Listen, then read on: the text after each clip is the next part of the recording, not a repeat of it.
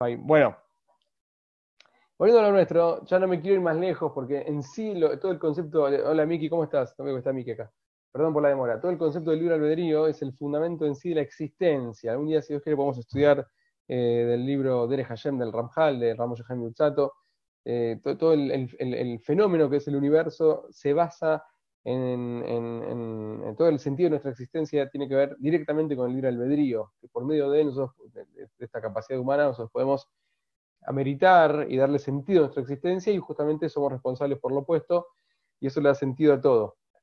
En otras palabras, se le explica, fundamenta que todo, todo tiene sentido por el libre albedrío. Pero en sí, sin filosofar tanto, sin ahondar tanto en temas más profundos o místicos, llamémoslo así, eh, estamos todos de acuerdo que el, libre albedrío existe en los seres humanos, no es discutible, pero la capacidad de elegir que tenemos es fundamental, es total, y somos responsables por nuestras decisiones. Y eh, en, definitiva, como estuvimos estudiando también en todo este periodo, en todo este tiempo, en todo este trayecto, eh, uno es responsable por lo que va decidiendo, decidiendo las decisiones mías también me van a llevar a donde yo, donde yo llegue. ¿ok? Este texto puntualmente del Ram Esther se llama Kuntra Sabjirá, que significa el, opúsculo, el, librito de la Vejirá, habla sobre la, analiza lo que es la Vejirá en la, capacidad de elección. Puntualmente Mahuta Abjirá, la esencia de la elección, y el primer capítulo es Tahalij Abjirá, el proceso de la elección, cómo los seres humanos elegimos. Y esto es bastante interesante. Dice Naabirle Fanenu. Supongamos, pongamos frente a nuestros ojos, Betor Mayal, a modo de ejemplo, una de nuestras elecciones. Agarra la elección que vos quieras, la decisión que vos quieras. Benascore Tevi Frate, vamos a analizarla hasta el último detalle. Vamos a agarrar una decisión humana cotidiana, cualquiera sea la que vos quieras, y ponela en el microscopio, empezar a analizar de dónde viene, hacia dónde va, qué, qué le afecta, qué la condiciona. Por ejemplo, me llamé a Jen cigarro una persona que fuma mucho. Fuma, fuma, fuma, fuma. Llega la noche le duele el pecho. No puede más. Fuma, decide fumar. Ya a la noche le, duele, le duele el pecho. Cuando le duele mucho, el tipo decide no va a fumar nunca más. Ya está. Chao pucho, hasta acá llegué, se acabó no quiero más. Porque él sabe que si vuelve a fumar le va a doler a la noche siguiente y cada vez duele más. A la mañana se levanta y pasa un ratito y le agarra ganas de fumar. Después que fuma, ¿viste? Quiere fumar. ¿Por qué no va a fumar? Y no quiero, no, a veces puede preguntar, no, pero el cigarrillo genera adicción, la, el tabaco. Cualquier cosa nos pasa eso, ¿sí? Querés dejar el café porque te da acidez, querés dejar esto porque estás a dieta.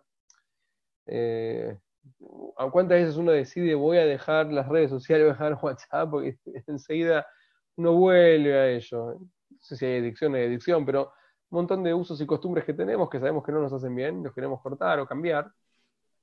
Y es difícil. Uno sabe, llega un momento dice, hasta acá llegué y al día siguiente se vuelve a despertar dentro nuestro eh, el deseo. El deseo.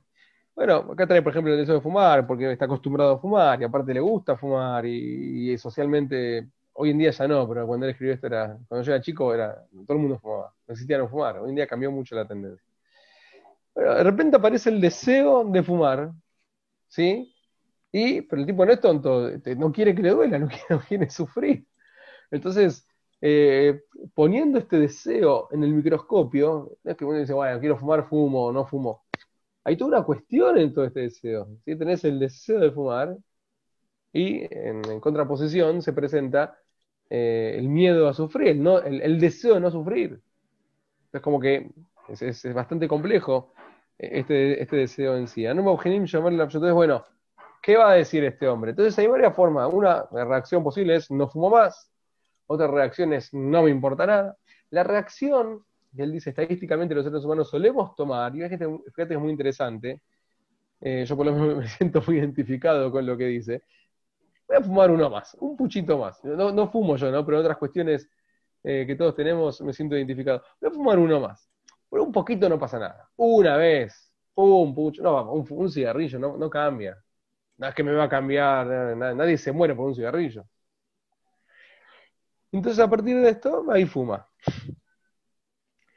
De repente, cuando tiene otra vez ganas de fumar, Otra vez lo mismo, escucha, un cigarrillo. Como que le hace una mancha más al tigre, ¿y qué me hace un cigarrillo? Y así va todo el día y se la pasa fumando. Y la noche llega y dice, ¿pero qué hice? ¿Para qué hice esto? Esto pasa mucho cuando uno empieza a comer papa frita, chisito, palito, ¿viste? una bebida, una bebida alcohólica, ese, un poquito más, un poquito más, y en ese momento te comiste todo el chocolate y no podés más después. Pero ¿para qué empezaste? Con el paquete de maní. el maní es, es adictivo, empezás a comer, no pará, y después no podés más. Entonces, ¿qué, uno está loco? No, hay una decisión. Hay una decisión. Está el deseo de fumar y está el deseo de no fumar. Los dos deseos son genuinos. Está el deseo de fumar, porque me gusta, porque estoy acostumbrado. Está el deseo de, de no sufrir. Entonces, bueno, llega un momento en que hay que tomar una decisión. Este momento es instantáneo, prácticamente ni lo percibimos. Justamente con todo lo que fuimos desarrollando el sábado bardo, que estas ideas entran como anillo al dedo, se va generando dentro mío un debate que, yo prácticamente no soy consciente de él, Naturalmente los seres humanos solemos decir, bueno, una vez más, un poco más, y vamos jugando y sigue doliendo. ¿Qué va a ser el día siguiente? Eh, fíjate cómo el Baja tuvo una cuestión tremenda en un ejemplo re cotidiano y recontra sencillo. El día siguiente, ¿qué va a hacer? Él sabe que, que si empieza con uno, sabemos dónde va a terminar todo esto. De todas formas, volvemos y nos autoengañamos Vamos por un cigarrillo más. Si no sería por este autoengaño, si estarían frente a nosotros, al descubierto, los dos deseos, el deseo de fumar y el deseo de no sufrir. ¿Sí? O sea, si yo tenía la capacidad de verlo desde afuera, total, con total objetividad, y tendría que yo analizar y juzgar entre ellos una visión objetiva, lo más objetiva posible, con tranquilidad. Obviamente voy a elegir no sufrir. ¿Quién quiere sufrir? La gente no quiere pasarla mal. Uno sale a la calle, ahora está todo el mundo recontra tapado con 20 metros de distancia, no, en todos lados, ¿no? Pero alcohol en gel. Eh, ¿Por qué? Porque la gente no quiere pasarla mal, no quiere problemas. Obviamente que el, deseo de no, de no sufrir, es mucho más fuerte que el deseo de fumar, siempre y cuando lo veamos de afuera. Entonces, ¿qué, cómo puede ser que el deseo objetivamente más débil sale triunfante? El punto es ese autoengaño. Entonces, fíjate, si metemos el, deseo de fumar, que creo que nadie fuma acá, pero a modo de ejemplo, lo metemos en el microscopio, empezamos a ver qué pasa qué funciona, cómo funciona, cuáles son sus anticuerpos, qué genera, qué no genera. Entonces vamos a encontrar que tenemos el deseo de fumar versus el deseo de no sufrir. Y, gana el deseo de fumar, pero ¿cómo? Si lo vemos que es, un por otro lado del otro. ¿No sabes qué pasa? Que empieza un sistema psicológico de autoengaño en el cual yo me permito, me habilito uno más y después otro más y después yo, ok. Pero en definitiva, el punto no es el deseo de fumar. El punto es el autoengaño, el autocondicionamiento o el condicionamiento. No importa si es adentro o afuera. Entonces preguntémonos, ¿qué genera, qué hace que en los seres humanos, esto es estadístico, repito, hay gente que no le importa nada y fuma y hay gente que no, no, no quiere sufrir, no fuma. Pero normalmente, eh, estadísticamente, en todas las decisiones que tomamos, un gran porcentaje de ellas eh, están bien representadas en este, en este ejemplo. Entonces, ¿qué es lo que nos hacen las personas ceder ante este, o, obrar en pos, actuar en pos de este, de, este engaño? Y, no ir en pos de la Svaramitit, del, del sentido común, de la lógica, que obviamente la conozco y entiendo cuál es. ¿Acaso el deseo de fumar? No, el deseo de fumar, no. El deseo de fumar es débil, es nada frente al deseo de no sufrir. Acá podemos aprender algo muy interesante, dice.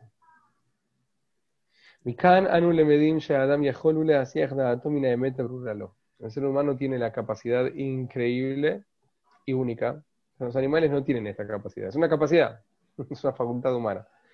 Tenemos la facultad de apartarnos completamente de aquello que yo concibo como claro y cierto.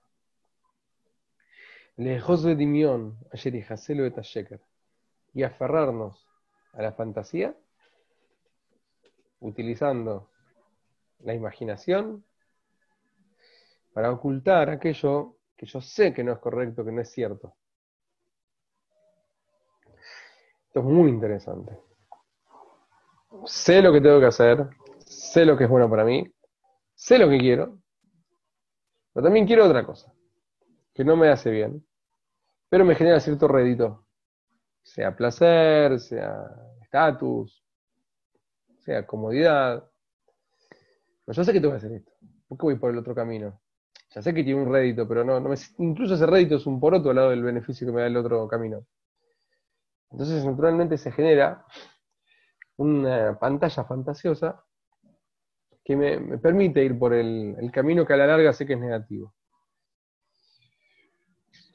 Esto es un análisis, una descripción de las decisiones que vamos tomando muchas veces, que no necesariamente tienen que ser así, ¿no? Pero por lo menos todos estos actores son partícipes de todas nuestras decisiones.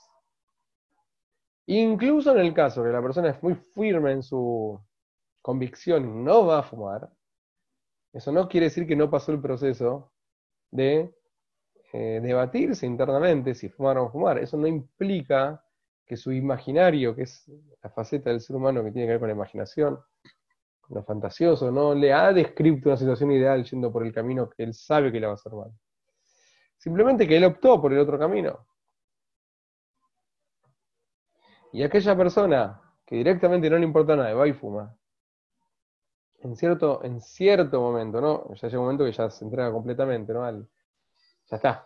Pero eh, en una, fase sana todavía, él sabe qué es bueno para él y qué no. Y se presenta el plano imaginario y lo convence. O sea, más allá de la decisión que tomemos, estos son los actores que se presentan. Estas son las cartas que están sobre la mesa. Imperceptibles para nosotros, porque usualmente son decisiones inmediatas, instantáneas, imperceptibles. Me tomo colectivo, no me tomo colectivo, pago, no pago, compro, no compro, tomo, no tomo, como, no como, miro, no miro. Contesto, no contesto. Los dos deseos están frente a mí. Y yo tengo la capacidad de eludir uno de ellos, evadir uno de ellos y de ponderar el otro. Esa capacidad existe siempre. Después está la otra capacidad que tenga cada uno de sobreponer su razón por sobre su imaginación, o o decidir adrede en pos de la imaginación. También es una opción. También es una opción bastante fuerte hoy en día. Decir, yo sé que esto es malo, que no me sirve, sé que me estoy engañando, pero sé que me gusta. Chao. Eso bueno, es una opción también.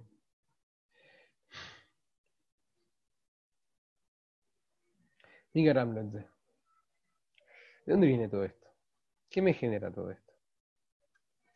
No ha resonado por mí. La, la decisión no es producto de mis deseos. Los deseos están. Siempre, en todos. Prácticamente en todo ser humano se encuentran todos estos factores. El deseo que sí.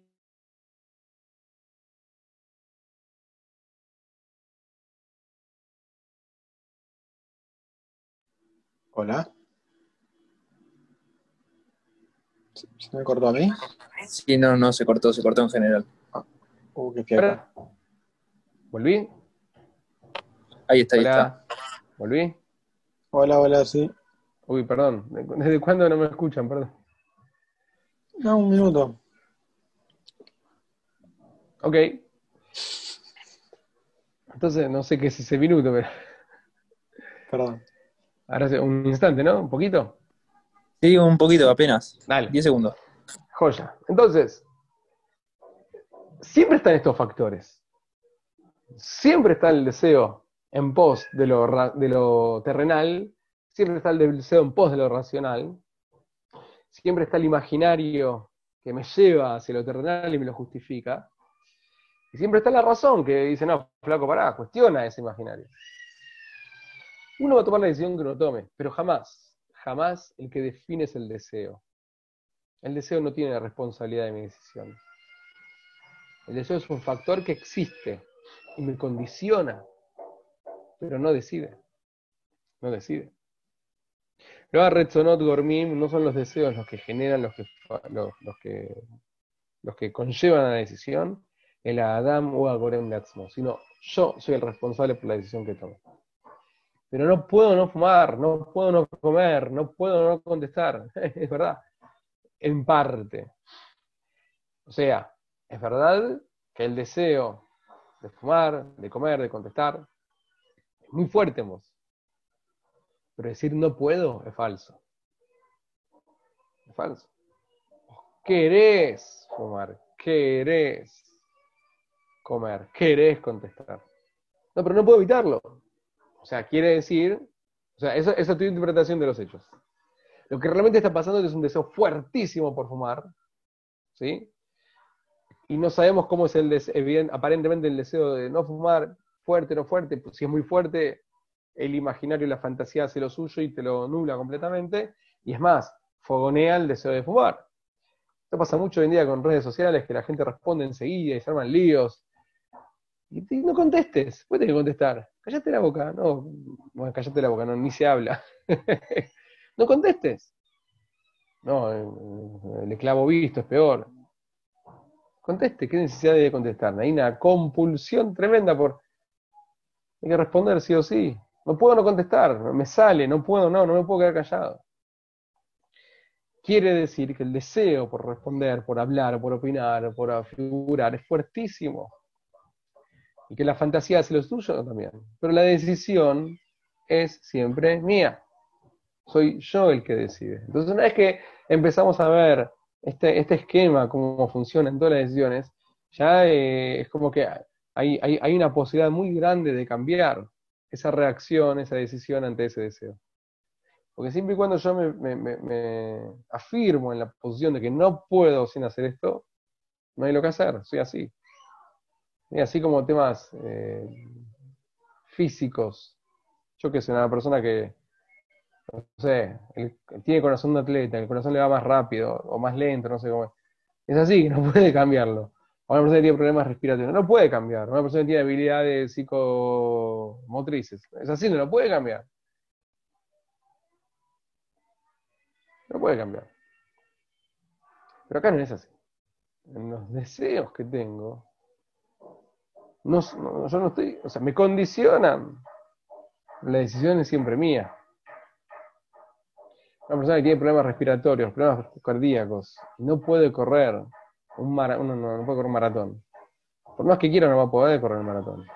Va a poder hacer otro tipo, va a poder correr de otra forma, otro ritmo, otro tipo de carrera, pero no va a poder hacer eso. No va a poder. La persona que tiene un deseo muy fuerte por fumar, por comer, por opinar.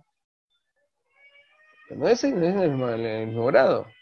Él puede decidir obrar de otra manera. Que es difícil, es difícil, 100%. Pero la responsabilidad es completamente nuestra. Con lo cual, se abre una puerta muy grande para poder cambiar, para poder mejorar, para poder incorporar otros tipos de cuestiones que yo siento que son eh, totalmente imposibles para mí.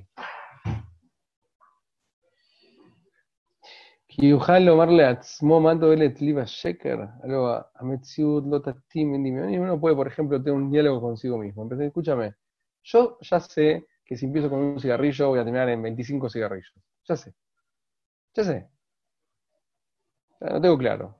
Entonces, que está bien, ya sé que quiero fumar y que uno no pasa nada, pero yo sé que sí pasa. Uno puede empezar a, a cuestionarse a sí mismo lo, lo que le va pasando. Y al final me va a doler. Pero todo, todo, esto es posible, este diálogo con uno mismo, cuando uno empieza a ver estos actores y estos factores y ver cómo funciona. Y muy probablemente a partir de esto no fume. Porque puedes poner en palabras lo que te está pasando y tomar una decisión probablemente también fume, pero por lo menos tiene la posibilidad de visualizar la elección de uno. Si no es como que la elección está subyugada por el deseo. ¿qué me.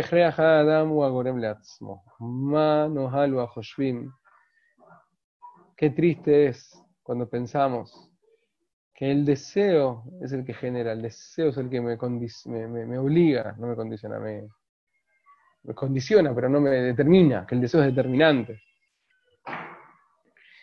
Y no puedo ver otra opción en la medida que más nos concienticemos, primero, de esta dinámica, y segundo, de, llamémoslo así, la veracidad de la decisión racional, más fuerza vamos a tener para contrarrestar el, el factor imaginario que se presenta y nos muestra como increíble la propuesta terrenal. Y más aún, el factor imaginario empieza a jugar a favor del plano racional, como estuvimos estudiando en los últimos tiempos. Viajó Lugam que le hacía de le cabe le terminó de un comando. Un mail ahí una razón a Halash, un core y noche de volar. Hoy traje una razón ayer a Emetimo. Esta elección, esta posibilidad de ir para un lado o para el otro, esta posibilidad, esta capacidad que tenemos los seres humanos de,